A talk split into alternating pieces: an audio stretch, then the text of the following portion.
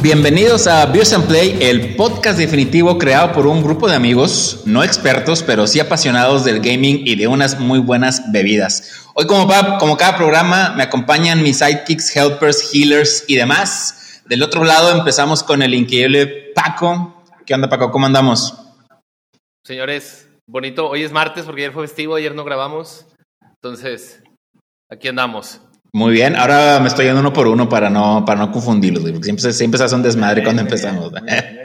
Del otro lado tenemos al asombroso Froilán. Ay, aquí ya. Vamos a tratar de recuperarnos del frío. Ahora tenemos invitado especial. Vamos a hablar muchas cosas nuevas. Este. Gracias por spoilear, güey, pero bueno, dale, dale, dale. Gracias por estar aquí. Muchas gracias por estar aquí. De, para no perder la costumbre. Sí. Es que se me hace muy gacho a mí eso, güey, que, me, que, yo no soy el primero, primero es el que, el que acaba de llegar, el, el invitado. No, güey, es que no, perdona que me meta, güey, pero es que no sabe este Aarón que hoy es su último programa y de aquí tomamos. Chingado, güey. Tenía, tenía preparado la intro, güey. Por fin escribí la intro, por fin puse un guion, güey. Y mandado toda la fregada, güey. Muchas gracias. Ya sé, vamos a hacer como que no pasó y que lea el intro. Da, el intro, por favor, Jabo, ándale. Dale, no, no, que sigue, sigue, sigue roba. Finalmente, el indomable roba, güey. Hala, güey. Pues bueno, aquí estoy, güey. Normal, güey, sí. Como tú bien lo dices, Aaron, o sea, siempre que quieres hacer todo muy bien, güey, siempre va a haber la teoría del caos alrededor, entonces tienes que lidiar con ello, güey. Y, y estás fallando, güey. Estás fallando ahorita. Bueno, en este caso, el, el, el, caos, el caos está invadiendo aquí la, la, la edición, güey. Pues hoy apenas recuperándonos de la noticia de hace casi un mes, cuando Microsoft compró Activision, nos llega de trancazo, por no decir de putazo, la nota de que Sony había comprado a Bungie.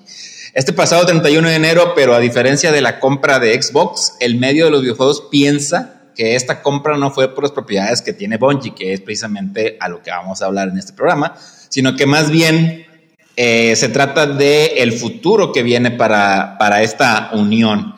Se dice que esta adquisición costó 3.6 billones de dólares. Obviamente, si nos damos como que a propiedades, pues la que se lleva todo esto puede ser que sea Destiny, pero ahorita el experto en cuestión que ya dijeron quién es, que ya expoliaron quién es, eh, ya nos dirá si realmente o no vale esa cantidad. Pero bueno, se dice en todo este medio que la idea es que Sony lance por lo menos 10 títulos live service, o sea, como lo hace Destiny, de aquí al 2026. Y pues bueno, retomando un poco el tema de las franquicias que nadie conoce, pero que Bungie tiene, eso es lo que vamos a hablar en este programa. Vamos a hablar de algunas de las franquicias que ha tenido Bungie, como por ejemplo Marathon, no sé si a ustedes, si a alguien que nos está escuchando les suene, Minotaur, Pathway into Darkness, son, son algunas franquicias que yo literal no las había escuchado hasta que vi esta adquisición. Por ahí, obviamente, en un momento... ¿Perdón? Mist. Mist. Ah, de hecho también Mist fue, fue parte de, de Bungie. Eh, obviamente la principal que todo el mundo conoce pues fue Halo, pero pues Halo ya le pertenece al gigante de Xbox. Pero eh, pues a final de cuentas eh, la idea es entender un poquito estos títulos. También estuvo por ahí Oni, que era un juego que era una mezcla entre Tomb Raider, conoce a Ghost in the Shell, conoce a... Mm, algún otro juego de acción de aquel entonces que también perteneció a una subsidiaria de Bungie, pero pues también ya no es parte hoy en día de esto, entonces se quedan solamente con las franquicias que les acabo de, mencionar. Y para eso precisamente, como ya lo dijeron, como ya lo spoilearon, como ya lo acaban de mencionar y se acaba de meter aquí, como me acaban de anunciar que ya no voy a ser yo el, el nuevo, el, más bien que ya tenemos un nuevo conductor. Iba a sí, eh, Sí, güey, desde la ciudad que vio crecer al Nacho, por si no lo creen, la ciudad Piedras Negras, Está aquí el buen amigo Javo Morales. ¿Qué onda, Javo? ¿Cómo andamos? ¿cómo andan?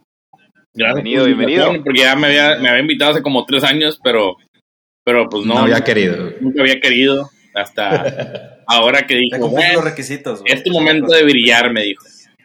Sí, es el momento de brillar. Es tu casa. A Javo lo conozco más o menos desde el 2009, 2010. Ya tenemos un ratito conociéndonos. Entonces, ah. si vamos acá en el orden de importancia, pues obviamente está. Digo, no importancia, sino más bien. Uh, no, no, no, güey, no. no, no, Aaron, Aaron. Ya, ya. Así déjalo, así déjalo. De tiempo de conocer, güey, de tiempo de conocer, güey. Estamos primero con Roba y Freud, luego Jao, y pues finalmente llegó Paco, pues a Paco lo conozco de, de también ya desde el 2003, ya, ya hay tiempo, ya hay tiempo. Hace dos horas. bueno, eh, pues bueno, Javo, además de conocerlo eh, como un gran amigo, también nos, nos eh, tenemos por ahí varias historias que contar porque pues nos conocimos por la lucha libre. Pertenecíamos a un club de lucha libre que había en Piedras Negras, de las múltiples cosas que había que hacer en aquel entonces. Y eh, pues nos conocimos precisamente en, los eventos en vivo que había, ¿no? Pues yo también me considero, me sigo considerando fan de la lucha libre. Javo pues viene de familia que también estaba relacionado con la lucha libre y pues este, por ahí viene también el, la relación y que pues también Jao actualmente tiene por ahí proyectos que tienen que ver con locución y pues también anda metido en el tema de, de ingeniería, ¿no? En tu, en tu jale formal. Y obviamente pues desde que lo conozco sé también que es amante de los videojuegos. Y también sé que tiene ya varios años, ahorita nos va a platicar de hace cuánto que tiene jugando Destiny, que es eh, la franquicia que muchos conocen actualmente de eh, Bungie. Pero bueno, antes de entrar al tema en cuestión, eh, no sé si traiga alguien alguna nota. Yo traigo una que apenas vi hace unas, unas horas antes de buscar la información del programa de hoy, pero es relacionada a Halo Infinite, que saben que es la última, mm, la última secuela que hubo de, de Halo que salió, me parece que a finales del año pasado, fue por ahí de diciembre, y la nota habla de que ya solamente quedan eh, casi el 10% de los jugadores que estuvo jugando multiplayer en el juego. Si bien en un inicio hubo 256 mil eh, jugadores, hoy solamente hay 20 mil. Entonces eh, dicen que ha bajado por mucho el interés en la plataforma, que le urge algún evento, algo que mueva eh, la comunidad y pues quién sabe qué vaya a pasar. También eh, sé que como yo ya estaba esperando, a mí me encantan los juegos de Halo, jugarlos en coop. Sé que no tiene todavía un modo coop, no lo han sacado. Eh, debe de venir por ahí en algún patch y pues no lo han sacado tampoco. Entonces pues dicen que el juego, si bien salió en su mayoría completo, le faltan muchas cosas que lo hacen ahora sí convertirse en un buen Halo de pieza a cabeza. Completo, completo. Completo entre comillas, ¿no? O sea, no tiene patches o no tiene cosas. Yo creo que le pasó lo mismo que a Cyberpunk. Lo sacaron antes de tiempo y yo creo que por la presión de que no tenía Microsoft juegos. Y yo creo que se adelantaron y volvió a hacer lo mismo que este, yo creo que debieran haberse esperado. El, yo creo, este, últimamente les ha estado dando las compañías de aventar contenidos a medias y, eso de, les está apostando bastantito. Yo creo que este, al Studios 343 son los que hacen ahora Halo, ¿verdad?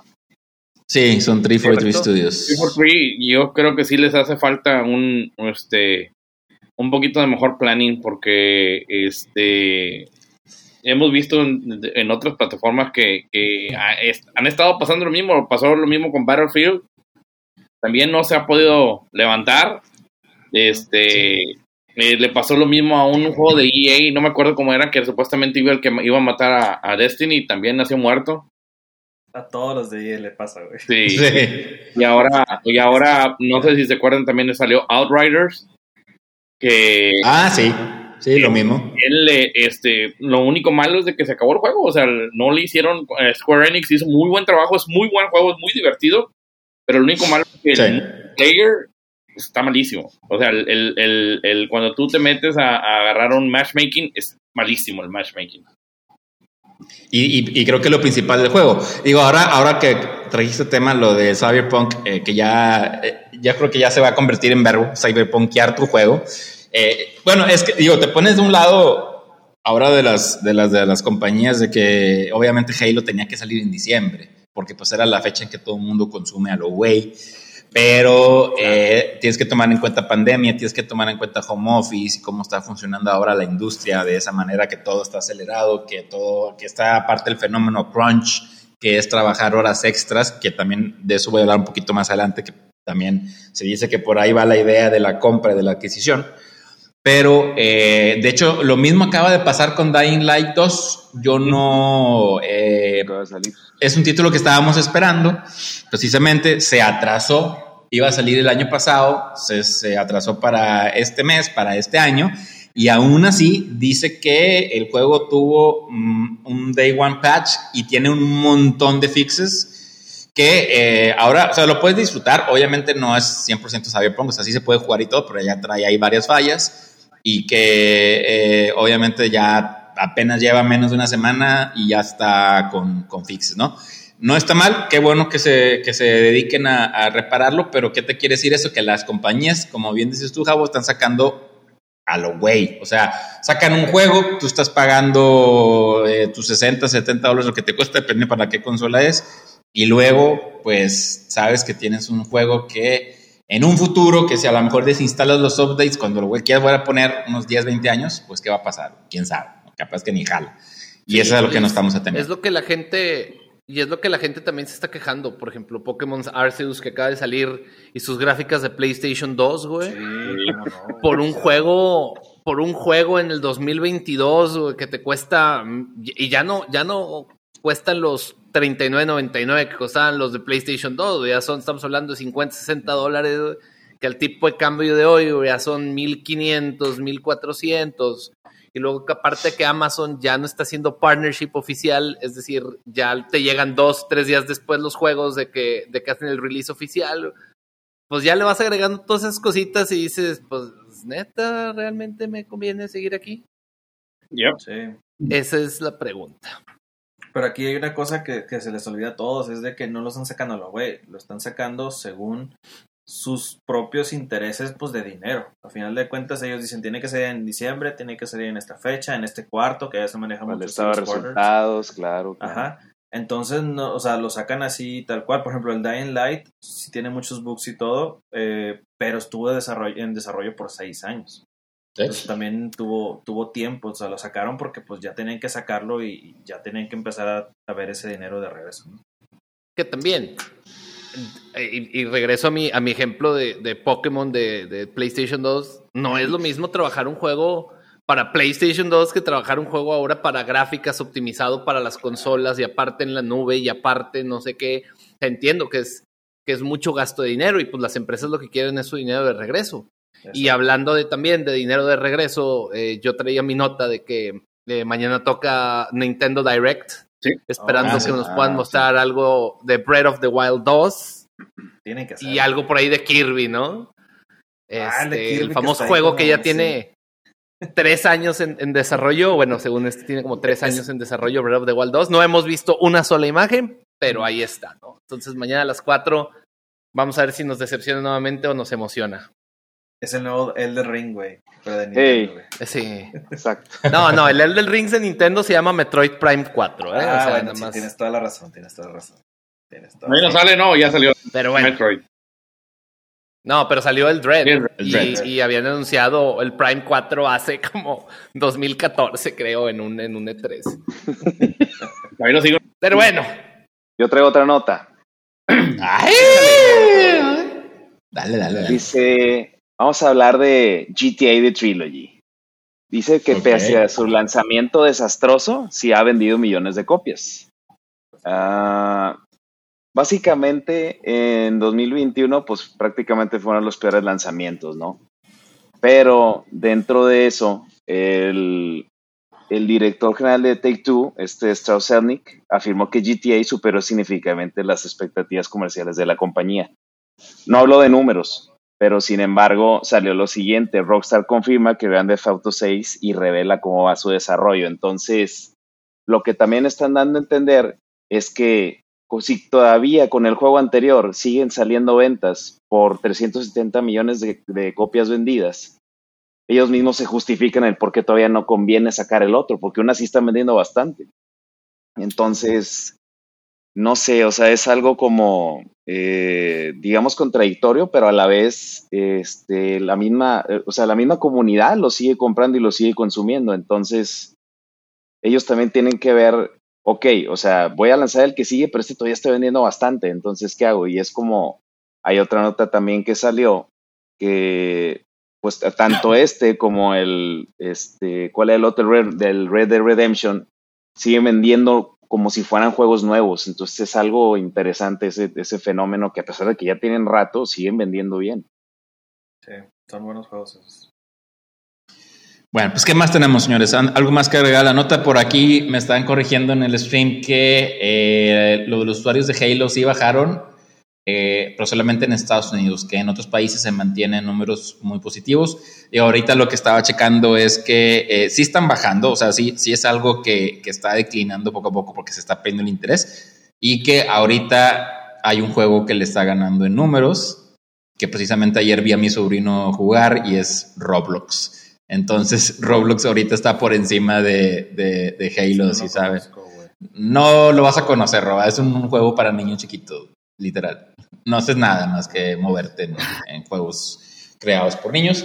Eh, que me, impresiona lo que llegan a hacer los niños con los niveles, porque necesitas saber programación, eh, exactamente hablando del juego. Pero bueno, es un juego para, para niños, o sea, no ni siquiera es nivel eh, Minecraft, es más, más abajo. Pero bueno, algo más que, más que agregar antes para entrar al tema, señores. Una, una pequeña cosa a darle de una vez. Es, este, una, una cosita más de un anuncio de un juego que, acaba de salir que la verdad les recomiendo. Todavía no lo, lo, juego, pero ya vi muchos reviews y la verdad ya me convenció demasiado. Se llama Sifu, que es un juego ah, este, para PlayStation, este, que es como un simulador de combate tipo así, este, Kung Fu y todo ese rollo. Eh, está bastante bueno al parecer, está muy difícil, este, pero vale mucho la pena y por lo que he visto tiene muy, buen, muy buena dirección de arte. Eh, espero también salga un libro de arte de ese porque lo quiero, comprar. Pero bueno, esa es mi recomendación de este mes. Obviamente más adelante va a salir muchos juegos muy buenos este mes. Va a salir Horizon Zero Dawn el siguiente. Y va a salir el del Ring, pero este fue una buena sorpresa, entonces para ahí, para que lo chequen. Genial, genial. Pues bueno, ¿qué les parece antes de, hablar de estas franquicias? Por aquí, eh, cada uno del equipo de, de Play traemos eh, una de, las, de estas eh, franquicias que tiene Bungie, vamos a hablar un poquito de ellas, pues no tanto a lo mejor como para decir, wow, mendiga compra de Sony que llegó a, un buen tiempo, sino que pues eh, para conocer un poco el background de Bungie, que la verdad yo lo, lo desconocía. Desde la vez que hicimos el programa fallido de Halo, me di la tarea de ver algunos títulos y como les decía, pues está, está Oni, como bien dice Javo, está Mist, que era un título, una franquicia muy reconocida en los años mozos de los juegos de Click and Point del PC, que también se, se tradujo más o menos a, las consolas. Entonces, eh, vamos a dar un poquito de contexto para poder entender esta, esta adquisición. Fue el 15 de noviembre de 2001 cuando Bungie saltaría a la luz del público gracias a la presentación de Halo, de hecho, que fue, fue en, aquel, en aquel año que la gente empezó a escuchar el nombre Bungie. Y fue precisamente en la fecha en que el Xbox fue lanzado. Eh, justamente cuando primero se hizo una presentación donde Steve Jobs presentó Halo y luego por misteriosas circunstancias Microsoft presentó a Halo. Porque desde ahí viene ya las raíces de Bungie. Bungie era una desarrolladora para Mac, para Apple OS. Y entonces cuando sucede esta adquisición, pues se va a, Microsoft. Y dando un poquito de contexto, Bungie fue creada en 1991 por Alex Seropian y Jason Jones. Se enfocaban en juegos para Mac, como bien les digo, y eran conocidos por Marathon y Mist, así como bien lo dijo este How. También salió en aquellos años Oni, que ya les dije hace rato que era una mezcla de Tomb Raider con Perfect Dark y Ghost in the Shell. Bungie fue comprada después por Microsoft, en el año 2000, se separa de Microsoft en el 2007, que fue cuando ya empieza Halo a pasar a otras manos. Y en abril del 2010 firman un contrato con Activision para lanzar la franquicia Destiny, que por ahí también, obviamente esto, o sea, no, se no hay que confundirse con el tema de la adquisición de Activision, Destiny como quiera es por aparte, ¿no? Creo que Activision viene siendo un eh, distribuidor, no sé cómo se le pueda llamar no, está, relacionado con la compra de, Xbox. Ahora, ¿por qué la compra de Bungie? ¿acaso a Sony le interesan los exclusivos? Ahorita vamos a ver cuáles son. Pero el tema, muchos ya lo están diciendo. O sea, esto es, no quieren los exclusivos, no quieren tampoco que Destiny sea exclusivo de Sony, sino que más bien quieren ver hacia el futuro. Algo, algo, eh, bueno, obviamente eh, les interesa que este, esta compra eh, esté basada en la experiencia del equipo creativo, que ya tiene experiencia en juegos vivientes. Es decir, cuando Destiny sale, sale con un jueguito, con una cierta campaña, cierto nivel, pero pues desde que sale el primer Destiny a hoy ya van, estamos hablando más de siete años que ha, ha, estado evolucionando la franquicia. Entonces quiere decir que sale un juego y el juego se mantiene vivo. De hecho, si tú vas ahorita a comprar el Destiny te cuesta muy barato, porque pues no es eso lo que te venden, te venden precisamente el servicio de... Así es. Digo, yo no quiero adelantar mucho a lo, a lo que pueda hablar Javo por ahí, pero bueno, por, como punto final, Sony planea invertir 1.2 billones de dólares para mantener a los desarrolladores de Destiny. Esto es porque algunos o todos estos trabajadores de Bungie tienen un porcentaje de la compañía. Ellos al momento de entrar les dan un porcentaje que tienen como el famoso equity y como se va a cerrar esta compra, pues les va a tocar parte de ella y se les va a dar el 50% de esta de este equity cuando se cierre el trato y el otro 50% a través de diferentes años. Esto aún está por definir, aún está por anunciarse, pero pues prácticamente eh, si se ponen a pensar, ahorita hay 900 empleados de Bungie, les toca como un, un millón de dólares a cada quien. Imagínense ahorita ser trabajador de Bungie, güey, o sea, no, no, no está nada mala idea. Y eh, también está la nota oscura, que para algunos de estos empleados creen que ya eh, llegará el momento de lo que se conoce como las esposas de oro, porque se dice que todos los títulos de First Party, o sea, los, los títulos que salen directamente para Sony, están llenos del crunch. El crunch, como ya lo saben, se le llama al sobretrabajo o a trabajar en horas extras cuando hay que lanzar un título. Y pues eh, se dice que la cultura así lo es y parece que este tipo de inversión apunta que vaya para allá con estos 10 títulos live service que van a salir eh, próximamente. Bungie ha intentado dejar estas prácticas atrás del crunch, del sobretrabajo, pero pues los resultados han sido algo mezclados. Y pues bueno, yo les voy a hablar de, un juego que se llama Matter, pero bueno, antes de eso me gustaría que eh, mis compañeros hablaran de los juegos que ellos traen. ¿Quién gusta empezar antes de, de ir, con nuestro, de, ir con nuestro amigo Javo? ¿Quién quiere ser el primero en, en, aventarse al salto de fe? Como ustedes gusten, yo esta vez me siento como, como en la escuela, esta vez sí traje la tarea. da, bueno, pues dale, Paco. Entonces, dale, Paco. Dale, Paco. A mí me tocó hablar de este juego que de hecho yo no lo conocía, tuve que investigar de él. Es, es un juego de hace... Ay, güey cada vez que hago esta comparativa, cada vez que saco los años, ya me da miedo, cada vez son más. Ya sé. Desde hace sí. 30 años, madre mía. Paco, el, en, la, en, la, en, la, edición pasada ya me recordaste la diferencia de edades, por favor, no, no continúes. Es no continúes. Es bueno, de 30 años, es de 1992. es de 1992. Se llama Minotaur Labyrinth of Create. Es un juego que Bungie, eh, de hecho es el tercer juego de Bungie, a lo que estuve investigando y a la baja investigación que hay, porque es la verdad es que es nula. Está, ya tiene 30 años, un juego no popular. Eh, ¿A qué me refiero con no popular? Se vendieron 2.500 copias. O sea, wow. era un juego exclusivo para Mac, porque creo que Bungie entonces estaba desarrollando mucho para Mac. Eh, por, por todo lo que estuvimos ahí platicando, también creo que ustedes también tienen juegos que fueron para Mac lo cual hoy en día se escucha súper raro escuchar, ¿no? Exacto, sí. Pero bueno, sí. es el tercer juego de Bungie, este es de 1992, es el primer y único multiplayer para Mac en ese entonces. ¿Sí? ¿A qué me refiero con multiplayers? ¿Se acuerdan cuando mm, eran esas épocas que no se conectaban los controles y tenías que dividirte el teclado para que uno fuera el WASD y el otro sí. las flechas con el numérico y están los dos todos apretados? Bueno, ese, ese long time ago estoy hablando. ¿Ok?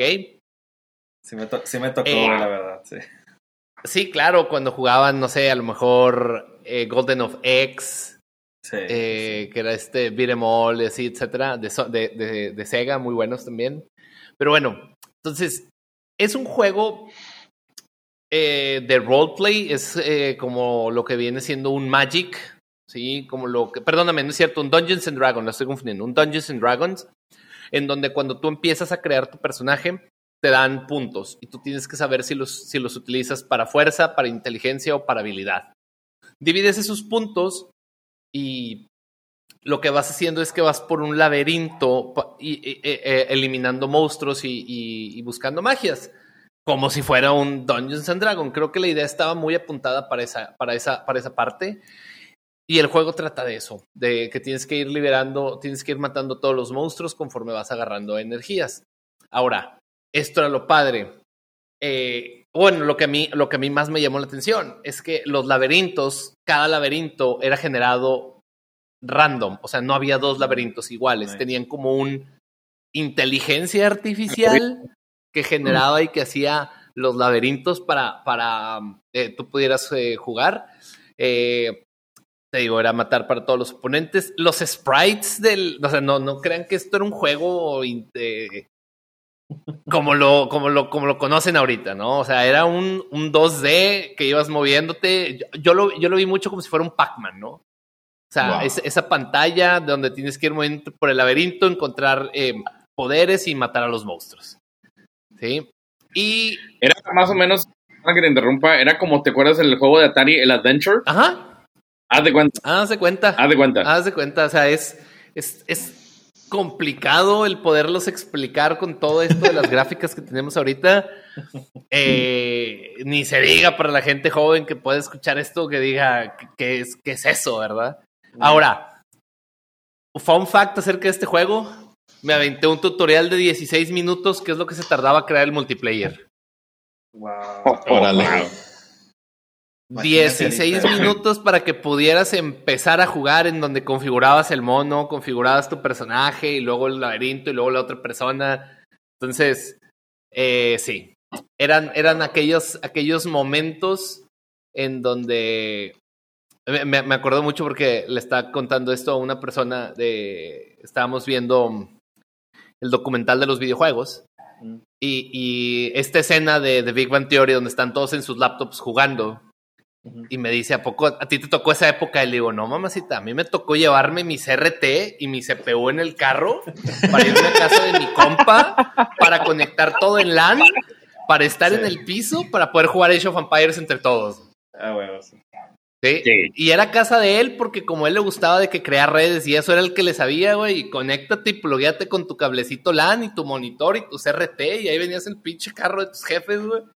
Esas épocas estoy hablando, entonces eso fue hace mucho tiempo, pero sí, es un juego bastante bonito, es un juego bastante eh, dinámico para la época. Paco, no sé por qué te imaginé como el meme de, del abuelo Abraham que está platicándole a los niños de, de que así era, así era cuando jugaba. Así era, sí, güey. Sí, sí, sí, sí. No sé, me imagino que también te tocó los juegos de StarCraft, que también era todo una odisea. Sí, para configurar la LAN y para configurar el router y para... Y ni siquiera estoy hablando de un router de internet, o sea, era un router para conectar una computadora con la otra con, con cables, con cables, y era en el piso porque no había mesas y dos horas después de comer pizza, cerveza o refrescos, si eres, si eres menor de edad, te sentías todo acalambrado. Hay que decirle a nuestro amigo de Geek Out que, que, se traiga ahí los, de seguro de tener por ahí unas copias de esos, de su router, güey, para armar la, la Lampari, La Lampari, es correcto. Esa es mi investigación y es el juego que me tocó verlo, bro. ¿Cómo dices que se llama el juego ese? Sí, fue. Marathon. No. No, el que a mí me tocó se llama ah, eh, Mes. Espérame. Sí, Minotaur. el otro que habías dicho tú. Minotaur. Labyrinth of Create. Así es. Muy bien. De, muy bien. hecho, correcto. de hecho ahí, voy a meterme yo porque el juego que me tocó a mí que se llama Pathways into Darkness es una ah. secuela de ese juego. Bueno, pues dale, Roba. Ya que estás ahí. ya, que andas de ya estamos ahí. Ya estamos ahí, pues mira, les voy a decir. Este juego este, fue lanzado en 1993. Este, es un first person shooter. Básicamente, este. Ay, espérame, salió aquí básicamente ese juego es este sale también exclusivamente para la Mac y fue desarrollado por Jason Jones y Colin Brent.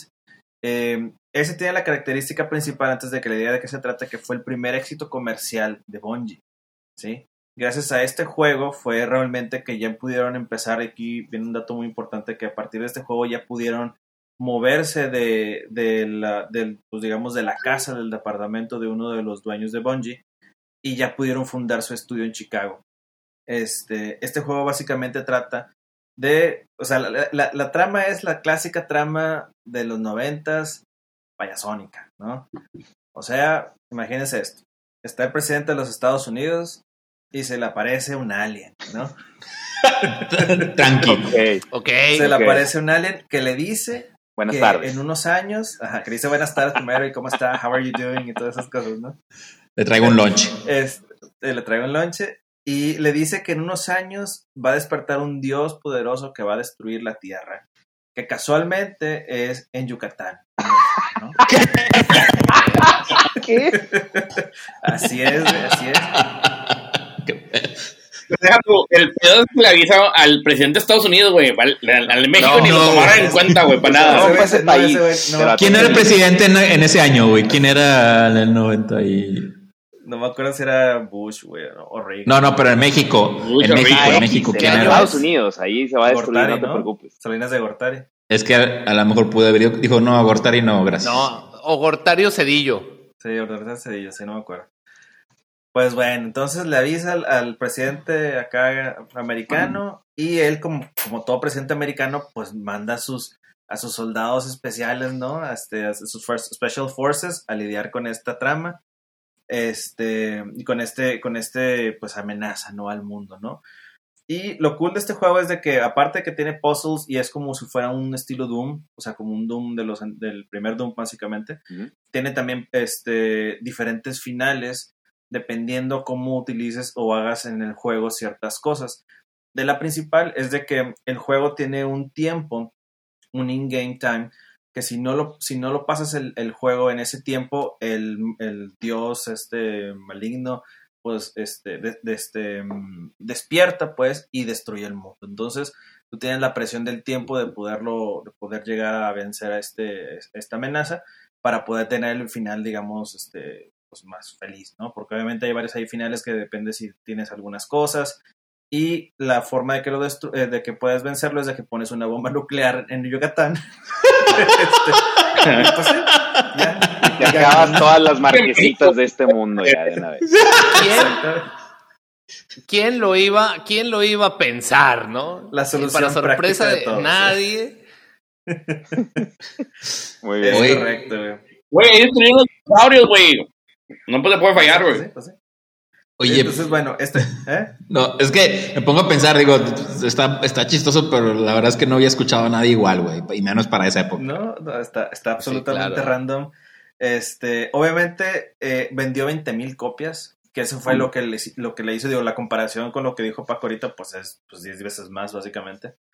Este, y eso ya les causó el éxito comercial que les permitió tener un poco más el nombre de Bungie y obviamente empezar a forjar su historia ya como un developer principalmente en esto que vienen siendo los first person shooters este y que posiblemente pues ya obviamente es parte de la pues digamos de toda la de toda la historia que tiene que tiene Bungie de experiencia con esto mm. y de aquí sale precisamente un juego que le va a pasar la palabra al que lo tenga no me acuerdo que no tiene yo Roy Marathon que es el juego de Marathon exactamente este porque ese seguiría, la bueno no la secuela sino el siguiente juego que hace Bungie este en la historia de sus de sus este, lanzamientos ¿no? Anonadado, güey. Anonadado. Impresionado, pasmado. Adelante, Freud. Pues en 1994, pues Bungie había recorrido un largo camino desde hacer todos los clones para Pathway into Darkness, que es el que está comentando Roberto, y que fue un éxito. Pero ahora tenían que idear una secuela aún mejor, quizá un nuevo juego completamente. Entonces, las elecciones de, esos, de ese momento iban a definir los juegos de Macintosh en los 90 generados antes en FPS, frames per second o cuadros por segundo, que estaba a pasos agigantados por delante de Pathways of the Darkness. y esto representaría meter a Bungie en las grandes ligas. Y el precursor para muchas de las mecánicas e ideas que eventualmente exploraron más a fondo en Halo.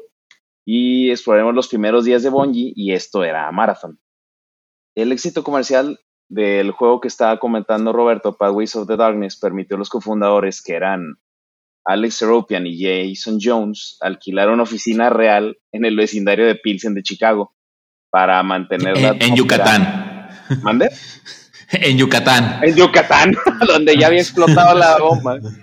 Este, era en, en, el vecindario de Pilsen en Chicago para mantener la atmósfera de humildes comienzos. No tenían calefacción, la casa que tenían atrás de Crack, este, detrás de su oficina les prestó el nombre con su servidor interno. Y entonces al menos Bon Jovi podía permitirse contratar personal para su próximo proyecto. Y esto incluiría a Ryan Martel, que era el, programador que se unió durante el año de descanso de la Universidad de Duke. Y de ahí, este, eh, pues sale esta emocionante empresa y estaban desarrollando Marathon. De hecho, estaban viendo si le ponían Pathways of the Uranus y pues no, no les gustaba ese nombre, ah, entonces decían que era mejor Marathon. y era el problema o lo que tenían que ellos que abordar para mejorar era que tenían que abordar las quejas sobre la velocidad del juego pasado, de la que no había suficiente velocidad y el otro desafío era modificar el motor de renders. Entonces Jason Jones fue el que lo hizo más rápido y más elegante. Entonces, se también mejoró lo que era la inteligencia artificial de los monstruos. Bungie llamó a esta versión alfa Marathon Zero, mostrando el demo en la Macworld Expo en 1994 en San Francisco. Pero el juego muy apenas llamó la atención. Los asistentes lo descartaron por ser demasiado similar a Pathways into Darkness. Y las mejoras cosméticas simplemente no fueron suficientes. Entonces Bungie regresó de Macworld, decidió salvar el proyecto. Entonces Brian Martel crea un nuevo motor de renderizado desde cero. O sea, ya tenían se supone que en dos semanas ya lo iban a lanzar, ya lo iban a vender. Y ya tenían 25 mil copias vendidas de algo que en dos, en dos semanas iban a lanzar y se dieron cuenta que era una, no voy a decir la palabra, pero lo empezaron de cero, otra vez desde cero. Entonces en febrero. El, pero es un sinónimo, pero es un sinónimo de popó. De, sí. Entonces, that big pile of shit, este, en febrero contratan otro que se llama Greg Kirkpatrick y él se unió al equipo como escritor, porque ahí es donde se dieron cuenta que ellos decían, oye, hay que hacer una historia, tenemos que hacer un storytelling para que al, jugador se le haga interesante, si no es nada más, es matar por matar y ni siquiera saben qué está pasando ni por qué. Entonces luego contratan a Doug Startan en mayo, que el papel de era expandir el soporte técnico como lo había hecho él ya en Pathways into Darkness, que era la guía de relaciones públicas, a tiempo completo y llamaron a otro compañero y fue una serie de, robustecer al equipo y deja también eh, personas que dejaban escuela de posgrado, Reginald Lasure que hacía este todo el estilo de artístico, Alan Roy que veía toda la parte de, este, de desarrollo también. Entonces, en julio de 25 del 94 es cuando lo anuncian al mundo. Y entonces Después de eso que les digo, de dos semanas que ya lo iban a lanzar, pues se tardan cuatro meses para volver a lanzarlo bien. Ellos lo que les importaba es, era que el gameplay era el king. O sea, a final de cuentas, lo que a ellos les preocupaba mucho era que el juego fuera divertido. Entonces decían, el juego que hicimos lo hacías y a los cinco minutos ya te aburría. Entonces por eso lo iban a hacer desde cero. Y aquí lo importante, la historia era que al principio lo primero que decían es, tú vas a ir a un lugar, este, vas a ir a conquistar un lugar de aliens y los vas a matar, entonces te quedan todos de, no, porque pues se supone que ahí los que somos los malos somos nosotros, o sea, estás siendo protagonista malo. Entonces dice, no, vamos a cambiar la historia. Vamos a ponerlo que una nave es una colonia este, de humanos y tú eres un oficial cyborg que checas toda la parte de seguridad de todo el lugar y están entrando esta raza extraña que se llaman The Four, y con e, de ellos es de los que vas a defender toda la nave. Entonces ya eso cambia la idea, cambia el storytelling y eso lo hace mucho más entretenido. Realmente el, el, Marathon fue el que predecesor del que estaba comentando Roberto, pero el 2, el Durandal, fue el fuerte, porque se supone que en esta nave tenían inteligencia artificial, tenían tres, y Durandal, que era, que era una, era la que le pasa algo raro, que empieza a tener malfunctions, o de repente quería que hicieras cosas que pues que no eran normales y entonces el segundo fue el que realmente catapultó y fue el que más vendió. Entonces, a mí lo que me llamó mucho la atención es que realmente todos estos juegos fueron los que hicieron el fondo para Halo. Yo nunca me imaginé que había un juego que le competía a Doom o a Wolfenstein 3D que era de Mac, que era este juego Marathon. Yo no lo conocía. Entonces, cuando estábamos escogiendo, digo, oye, ¿cuál vas a agarrar tú y cuál yo? Pues yo dije, pues Marathon, pero así no tenía ni idea. Yo me imaginaba que algo de Juegos Olímpicos, o sea, jamás me imaginé. Yo también. Es lo que estaba pensando. Así que no, no, o sea, es un mundo de aliens, jamás. Y la verdad es que este juego le competía a Doom y le competía a Wolfenstein 3D. Yo nunca lo escuché porque pues yo era racita acá de la colonia que a lo mucho tenía PC, o sea, tener Mac era wow, o sea, tienes una, computadora muy fuerte. Increíble. Sí, era una muy buena computadora. Entonces, para ti era como, wow, yo tenía Nintendo y ya tienes PlayStation. pero, pero era eh, decir, hoy él tiene Mac, o sea, él tiene una computadora muy buena, entonces yo, yo nunca lo jugué. Entonces, eso fue lo que realmente catapultó y le fue muy bien al juego. Y ya después de ahí, este, fue que salió la trilogía.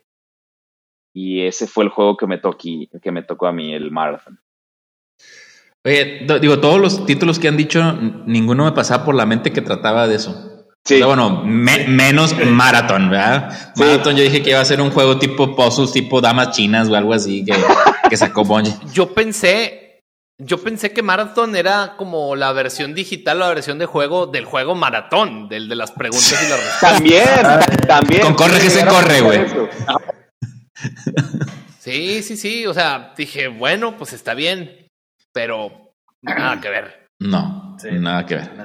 Yo creo que siempre Bonnie se ha, se ha este, basado casi en lo mismo. De hecho, este, al rato que hablemos de Destiny, este tiene muchas referencias a todos esos juegos. Vas a encontrar en el lore del, del, juego, vas a encontrar muchas referencias, nombres y lugares y razas y este que van ligadas con, con los juegos predecesores. Este, y eso es algo muy chido. bueno, pues ya vamos.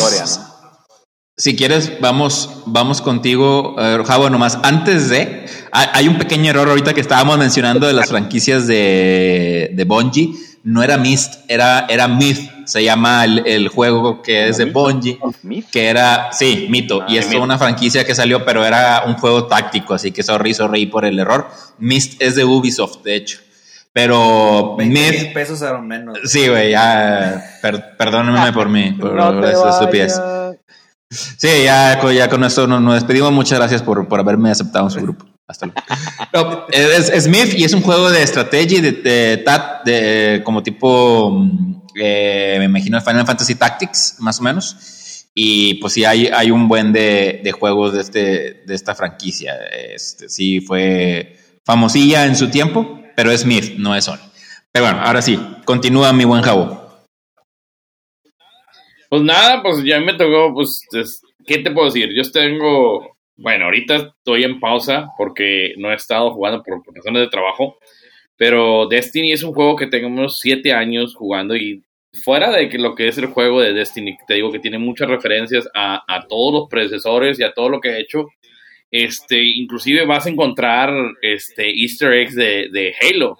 De hecho, una de las armas en, la, en, la expansión pasada, con el, el update pasado, es una arma muy similar a, una a un es un sidearm pero este parecidísimo al, de Halo este en Destiny 1 había una una creo que era en Marte había una estructura que haz de cuenta era el, casco de Master Chief, si lo veías. Y así había muchas referencias. Es un juego este, que se lanzó con Activision y tenían un plan de expansión de 10 años, que no lo duraran los 10 años. Este, Activision era más, iba más por lo monetario que por lo del contenido y se hizo un despapaya. Ahí, ahí hubo un, mucho mucha discrepancia y mucho descontento en la base de los jugadores porque el contenido te lo daban así a cuenta gotas.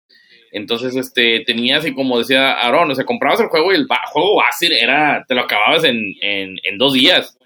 Lo bueno era el, el, de hecho, yo cuando compré Destiny fui de los primeros que lo compré. De hecho, yo tengo la, la, la el, el baúl de colección que viene con el Ghost, con la voz de, de este, ah, de Peter eh, Dinklage. este, yo lo tengo, yo lo tengo ese, ese, ese baúl. Y este, y el detalle era de que, pues yo lo jugué, lo pasé y ya no supe, ya lo dejé. Y me dice mi primo, no estás jugando eso. Y dije, pues ya lo acabé. Dijo, no, es que tienes que seguirle. Y me explicó, porque no entendía la mecánica de cómo ir subiendo de nivel, subiendo los niveles de luz y todo el rollo. Me acuerdo que empezamos en nivel 0 y luego era el nivel 29 y ahorita llevas en 1370 por ahí. Entonces va subiendo bastante. Este, y esa es la, una, es una de las razones cada vez que cambian de temporada, pues te cambian tu, nivel de luz y te automáticamente te escalan para no empezar hasta, hasta más abajo. Entonces, ahorita he dejado de jugar porque yo sé que el 22 de, febrero voy a, voy a, nivelarme con los demás. Este, pero viene lo que es la de Witch Queen, que prácticamente es un, dos, un Destiny 2.5 porque el contenido es muy grande. Este, y se promete ser, pues, que va a estar este padre el, la, te digo, la historia de este juego lo tengo jugando desde el 2000, ¿qué? Salió en 2014. Entonces ya tiene, ya tiene siete años. Es un juego que va para los ocho. Este, eh, lo que a mí me ha traído este juego más que nada, este, más que las horas de, sentarte ahí, frustración y todo, es que conocí gente muy a todo dar. Este, y me hice amigos de, gente, de, de, gente con la que de repente armamos un clan y, empezamos a platicar, a platicar y platicar y era todos los días nos conectados, todos los días, todos los días, todos los días. Ese, ese clan se hizo un grupo de WhatsApp, ese grupo de WhatsApp se hizo un compadres y ese grupo ahora de repente nos juntamos este, una vez al año todos, este, lo que podamos y nos vemos, o sea, nos, conocimos ya en persona y todo el rollo. Este, de hecho ya con las familias y todo, o sea, muy, muy padre. Es, lo más que nada lo que me dejó este, ese juego. Entonces, este, más, eh, y es lo que más me, me atrae, es lo, lo, lo único que he sacado de un videojuego es eso, conocer a, a gente con la que jugué, con la que te diviertes, con la que te haces corajes, con la que te mientas la madre y el rato sigues jugando como si nada, ¿no? Pero este, y, es, y eso yo creo que eso es lo que va Sony, va detrás de ese engine, de ese, este, esa manera, de esa plataforma, porque yo creo que lo que está, les ha estado fallando mucho a, a, las otras consolas este, no tener una, una plataforma multijugador estable. Cierto que a veces este, estuvo muy este, raquítica, pero Bungie se ha sabido, la ha sabido arreglar. Este, y creo que es lo que le está fallando ahorita a, Halo Infinite, que el problema es que los hackers están haciendo este, muchos, muchos, ¿cómo te puedo decir? Muchos descontentos de la comunidad porque es muy disparejo tratar de jugar con alguien que tiene el juego bugueado, o sea, te lo están bugueando tío y él y él tiene todas las ventajas. Entonces, lo tiene toda la ventaja. Entonces, eso, yo creo que eso también tiene mucho y eso es algo que está haciendo Bungie, que está controlando ese tipo de, de, situaciones y está vetando a gente que está usando tipo de ahora te salen los aditamentos para los controles con lo que puedes tener aim assist y cosas así. Y ahora, este, si te lo detectan, estás baneado. Entonces, este, pues qué padre que, que, que haya algo. Yo creo que eso es lo que va Sony.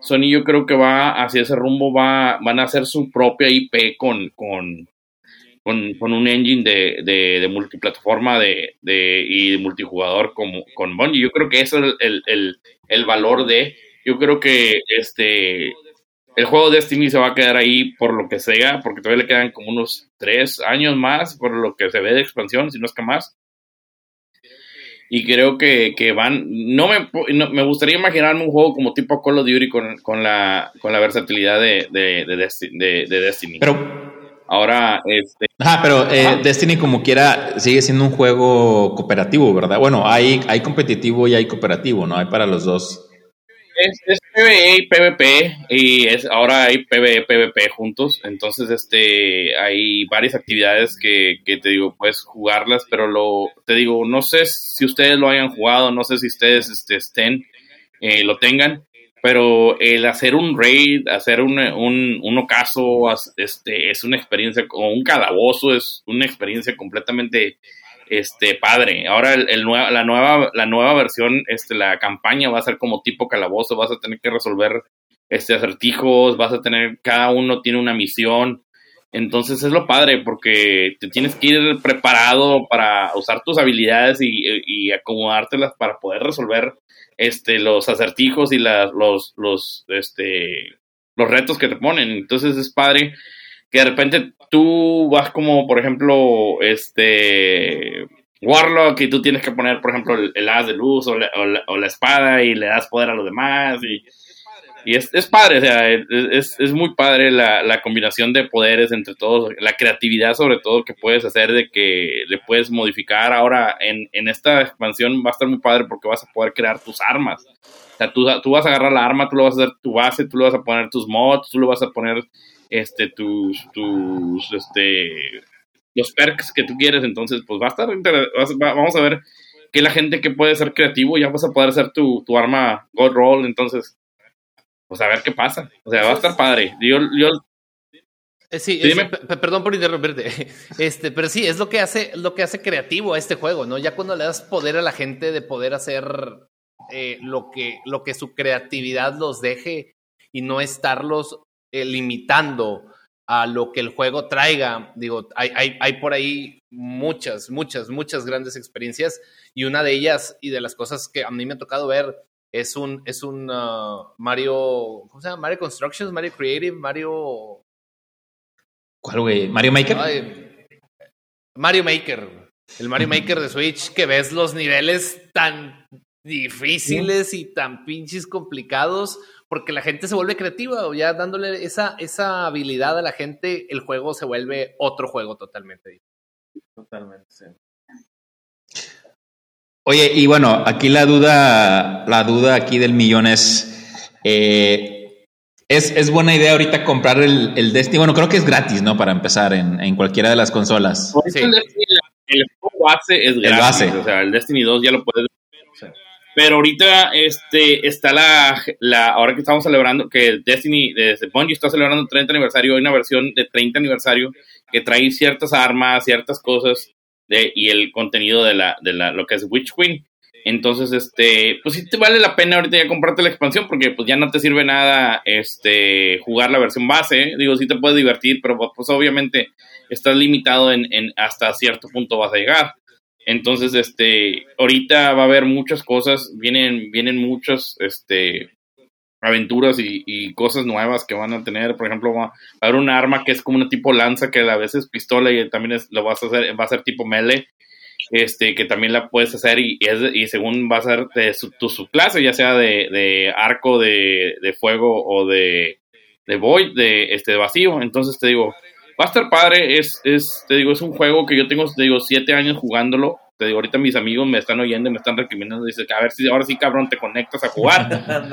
Pero te digo, es, está padre. El Destiny, te digo, más que nada cuando juegas con tus camaradas, con tus cuates y, y, lo juegas en un, en un ambiente no tóxico, es un juego que te da muchos, muchas cosas. Nah, sí que existe.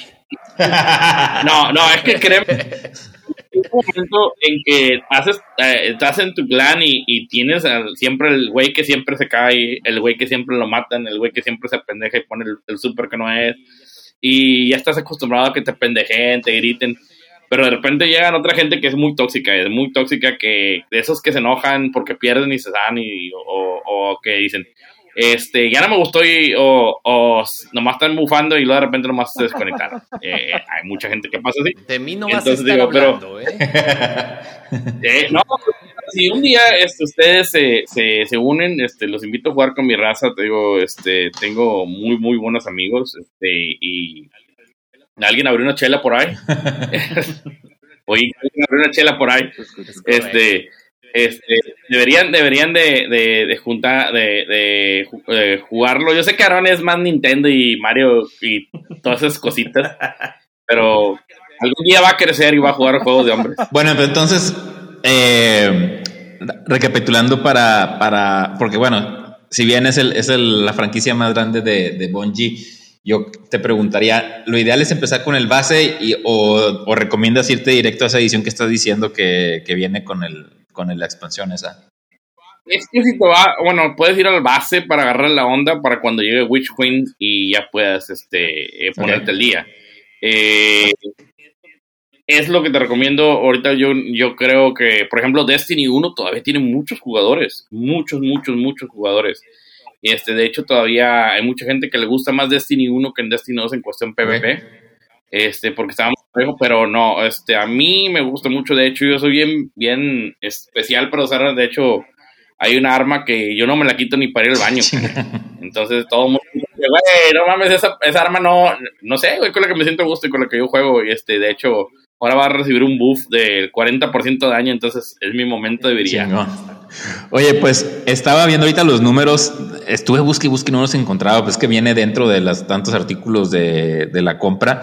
Dice que eh, Destiny 2 le ha generado 200 millones de dólares a Bungie en revenue. Y si a eso... Ajá. Güey, y luego, de, eso es en cuestión de revenue, pero también acuérdate este, que hubo una temporada que sacaron los, los, los, la competencia del Lego, ¿cómo se llamaba? Ah, no se me fue el nombre. Eh, sacaron los Legos de, ándale, no, no, no, Megablocks, Megablocks. Lego era Megablocks. De Destiny, y se vendieron y ahorita son un artículo de, de, de culto, güey. Ahorita una, una, ya que no los hacen, ya un monito los andan vendiendo en, en 60, 70 dólares. entonces, este, sacaron toda la conexión de Funkos de todos los personajes. Entonces, hubo mucho merchandising este, muy padre que lo manejaba Activision, yo creo. Y ahora que lo manejó este Bungie, lo manejan ellos exclusivos en su, en su página, pero hay, hay mucho, mucho, mucho, mucho que puedes conseguir, está muy padre. De hecho, esta nueva edición de la, de la de lujo, viene el Ghost. Este, bueno, el, contexto del juego nuevo es de que ahora el, este, la reina bruja este, va, que, este, va a poseer la luz, cosa que supuestamente era exclusiva de nosotros. Entonces ahora ya no sabes si eres bueno o malo, porque ahora ellos manejan el darkness y la luz. Entonces ellos ya tienen su Ghost igual que tú. Y ahora el, el, el, artículo de exclusivo de esta edición es el Ghost este, del, de, de, los, de los Hype. Ok. Entonces va a estar padre. una cosa ahí que quiero aportar es de que yo he visto mucho lore en YouTube de, Destiny. Porque yo sí lo he jugado. Digo, lo he jugado nada más lo, básico, yo creo. Y a lo mejor la primera expansión, yo creo, del 2. Eh, pero el lore es muy bueno. Este, pero como que está muy escondido. Es como es tipo Dark Souls en alguna forma. En ciertas cosas. Pero el lore es muy bueno. Tiene, tiene cosas muy expansivas. Eso que dices de la, de la darkness, de la oscuridad. Y lo que viene siendo el, el, pues el ¿cómo se llama? La, el, la pirámide. O sea, la, onda esta, entonces está bastante nice, la verdad sí está cool. Y si te quieres meter a la historia, pues hay, hay canales que te pueden explicar un poquito más de eso. Y yo sí te diría que a lo mejor si tú no has jugado nada de Destiny, pues sí sería bueno que agarraras el 2 y empezaras a jugar para que le agarres la onda, sepas cómo son los engrams, o sea, cómo se manejan las cosas así, y ya puedes hacer un poquito más de todo lo que menciona Javo, que son las las raids y los dungeons que están, pues la verdad sí, está bastante cool. Si he jugado alguno por ahí, muy básicos. Pero sí tienes que saberle jugar, si no, pues te matan, ¿no? O sea, tienes que tener equipo y, jugar, pues ahora sí que, pues bien, ¿no? Ya está. Sí, no, y, son, juegos, este, te digo, muy, de mucha ayuda. De, necesitas tener a alguien que sea bien picudo contigo. Yo tengo yo creo que los mejores jugadores de Destiny a mi lado, por eso me, me, me por eso sobrevivo. Yo no, yo no me considero uno de los buenos este, en Destiny. Yo me considero un jugador casual o últimamente casual. Antes sí era hardcore, de que eso de que nos daban a las 5 de la mañana haciendo un raid tratando de matar al, al pinche malo y, y así, así. Me acuerdo que uno, había uno, no era un raid, era este, eh, ah, este, eran Prison of Elders. Tenemos que matar a un mono me acuerdo que duramos hasta las 5 de la mañana, desde las 12 de la noche a las 5 de la mañana hasta que lo matamos y luego ya me levanté, me metí a bañar y al trabajo. Pero bien contento porque habíamos matado a Escola. Pasa. Es, es, padre, te digo, es, es muy padre este, tener ese tipo de, de, de, aventuras con, con, tus camaradas. Entonces, este, sí te recomiendo que, que le eches un ojito este, si tienes tiempo y créeme que, es un, juego, como dice este Roba, este, que tiene chorros de lore, este, si te gustan los lore tipo Star Wars, te vas a, es, es miel para ti, o das cuenta que este, hay historias y cuentos y eh, aventuras, leyendas dentro del mismo juego que, que lo vas armando y, todavía te digo, no llegamos yo creo que ni a la mitad de la historia de lo, tanto contenido que tiene. Y hay un personaje bien pues, cool que debo de decir que es el Kate, Kate 67 o Kate, no, Kate 6 está muy bueno. Sí, es muy chido ese güey. Más descanse, que Dios lo tenga en su gloria. Spoiler alert. No, pues ese ya se está muerto desde, Destiny, desde el principio de Destiny 2, entonces. Ah, bueno. Ya, ya mucha gente bueno, pues yo creo que queda más que claro por, por dónde va la tirada de Sony, ¿no? Digo, es, es muy, muy claro que, que busca replicar esa, esa comunidad o ese, ese feeling de, de tener un juego que se mantenga tanto tiempo eh, vivo y que la gente lo consuma. Yo finalmente les traigo un título que todavía no sale, pero pues es el que están apuntando que va a ser el siguiente Destiny, según, según los especialistas. Se sabe muy poco, de hecho pensé que iba a encontrar más información, pero eh, ahorita lo más reciente que encontré es, que según esto apuntaban a una fecha de lanzamiento de 2025. Se me hace más o menos probable, de acuerdo a la información que hay. Pero bueno, este juego se llama Matter, como Matter, y veo que a este Bungie... ¿Materia? Ajá, como que a Bungie le encanta poner nombres que no te imaginas en la vida que es de qué fregados va a tratar, por lo que vimos ahorita con las otras franquicias. Se dice que va a ser un juego de tono muy, muy suave, algo cómico. Yo me imagino que va a ser como Fortnite o Overwatch, un juego de cero violencia, o sea, un juego muy, muy light.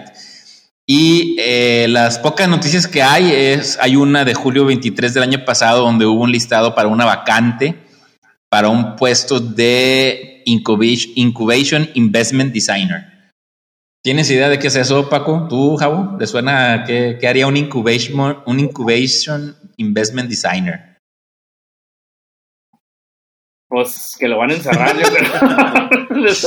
es tan bueno que lo van a tratar de encerrar, capturar y tratar de, replicar, güey. De replicar. güey. Esos son títulos que nomás existen allá en, Estados Unidos, pero dice, el, la vacante decía así, tú eres el pegamento entre la espada y la recompensa. Vas a trabajar en nuestro sandbox, que bueno, el sandbox le llaman como que el, el entorno de, en lo que se basa un nivel o un juego y eh, vas a hacer el, eh, vas a trabajar en ese sandbox y trabajarás con equipos para construir y distribuir ítems a nuestros jugadores, viviendo adentro de una base de datos gigante con cientos de armas, armaduras y cosas que no van a ser de seguro nada nuevos para ti. También eh, estamos hablando de construir un sistema que va a ser inteligentemente distribuido a través de estos ítems en un calabozo de un necromancer. WTF, diría yo. Pero bueno, a lo que están apuntando, según a lo que se explica en la descripción, es que eh, parece algo como que Diablo, un dungeon crawler, volviendo un poquito al juego que Paco describió, pero pues también pueden estar usando palabras clave para esconder la temática del juego. También salió por ahí otro job listing, o sea, otra vacante para developers con experiencia en juegos en vivo, games as a service y todo lo que tiene que ver con, este tipo de juegos. Esta, este juego se empezó a hablar casi desde, creo que fue el 2017, desde 2018, porque se hizo una alianza, una alianza con una compañía que se llama NetEase NetEase Games es una compañía que hace juegos para PC y celular, de esos que encuentras a free to play, que abundan a montón en teléfonos. Bueno, hicieron una alianza con este juego, por lo que también me imagino que la tirada va por ahí, ¿no? Un juego multiplataforma que va a estar tanto para consolas como para teléfonos celulares y tablets. Se supone que tienen en, la mira meterse al mundo de los eSports. O sea, este juego apunta que es un juego bastante competitivo. Y pues esta última nota que hay de, del juego pues fue en octubre del año pasado, más lo que encontremos ahorita por, por lo de la compra de, este Bungie. Que eh, pues ahorita como el neta, neta, ahorita que vi los números de Destiny dice que el juego probablemente salga en el 2025. Fuera de eso no hay más información, pero pues dicen que va a ser el... Apuntan a que va a ser el siguiente Destiny, pues ya vamos a ver si, a ver si es cierto. Pues bueno, señores, prácticamente Ajá, pues sí, a ver, a ver qué tal, a ver qué es. Y eh, prácticamente esto es lo que teníamos en el programa. Hablamos ya de las franquicias, hablamos ya de Destiny, algunas eh, tiradas que tiene Sony para, para esta compra. A mí me gustaría finalmente que Paco, Paco, que este Jabo nos diga tres juegos que sean tus favoritos de todos los tiempos, nomás para que lo conozcan un poco. ¿Cuáles dirías tú? Tres juegos favoritos de todos los tiempos, fíjate que Uncharted, cualquiera de Uncharted. Soy super mega. Este. Gran, momento para mencionarlo porque la película. película. Sí, sí, sí. Sí, entonces te digo, hay que volverles a jugar. Este, Destiny es uno, digo, el que se volvió uno de mis favoritos debido a, a eso de que, de que hice muy buenas amistades, tengo muy buenas compas, sin agraviar, este, porque los acabo de hacer. Bueno, a ti no, güey, ya te conozco de todo. Este, este, y ¿qué otro te puedo decir que sería mi favorito? Este, ¿sabes cuál? Y, y se me hace muy tonto decirlo a veces, pero Roller Coaster Tycoon. Ok. A mí me encanta ese juego. Gran juego. Me encanta, me encanta. Ok. A mí me encanta eso. De hecho, tengo la versión del, del, del Switch, este, que salió. Este, no lo he jugado todavía bien a todo, a, a, a full, pero lo tengo en la versión de Switch que no, yo sé que no es muy comercial que digamos. Pero digo, curiosamente ahora que estás diciendo eso, no, no me extraña porque sé que es un juego eh, alabado por la crítica, pero aparte, hace poquito vi un artículo cuando anunciaron los juegos gratis para PlayStation Plus. Venía precisamente una edición de, eh, creo que era, sí, una versión. Y, y en el artículo decían que ese era el mejor juego del mes. Entonces, eh, me imagino que, que, eres de, de, de, esa, de esa calaña me gustó. Mm, lo bajé y no me gustó, me gustó. Yo me quedo, dame un segundito, déjame te lo enseño porque esa, esa cajita la tengo aquí, está muy padre. Era ese, eh, me acuerdo que un DLC de, de Borderlands. Yo también voy por un prop entonces, a ver, aguanta. Dale, dale. ¿Es la hora de los props o qué? Yo creo, güey. Y no me acuerdo, un juego de, de UFC, creo que era el otro que venía con... Ah, sí, el de UFC la verdad no, no se me antojó. este, este mes no se me antojó mucho, la verdad. Sí, no, a mí tampoco. No, a mí no, tampoco, no valió la pena. Pero pues... ya. Ya, Roller Adventures. Mira, y yo... Este te digo, este lo, lo tuve que traer de Europa porque no lo encontré nunca aquí en Estados Unidos. No. No sé por qué. No más salió ya. Cuando los tycoons dominaban la era de, de, las, de las cosas.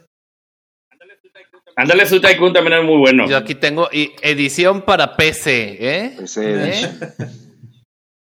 No, pues si quieren, hagan, hagan un programa los dos, si quieren, no sé qué, así, a ver si les parece. Sí, sería a, uno de puros tycoons. De, hecho, desde hecho Empires yo, yo me, me gustan mucho ese tipo de, de juegos. ya, pues ya es el último episodio de, de Aaron, entonces ya podríamos hacer nosotros, ¿no? ¿no? ah, qué raza. Muy bien, señores. Pues eh, un placer, un placer que hayas aceptado la invitación, Javo. Espero que vengas a más programas. eh, Espero que no sea la última porque yo sé que me vas a hablar aquí como en tres años. Y, y, y, no, no me dan risa las bromas donde me sacan del programa, pero bueno. eh, bueno, nos estamos viendo, señores. Los invitamos a que nos vean en, nos escuchen y nos vean en, en cada una de las redes sociales que estamos. Recuerden que estamos en Apple Podcast, en Spotify y donde quiera que nos estén siguiendo en las redes sociales. Por favor, recomiéndenos, denles un share y nos vemos en el siguiente programa. Hasta la próxima. Gracias. Vámonos. Gracias. Hasta luego.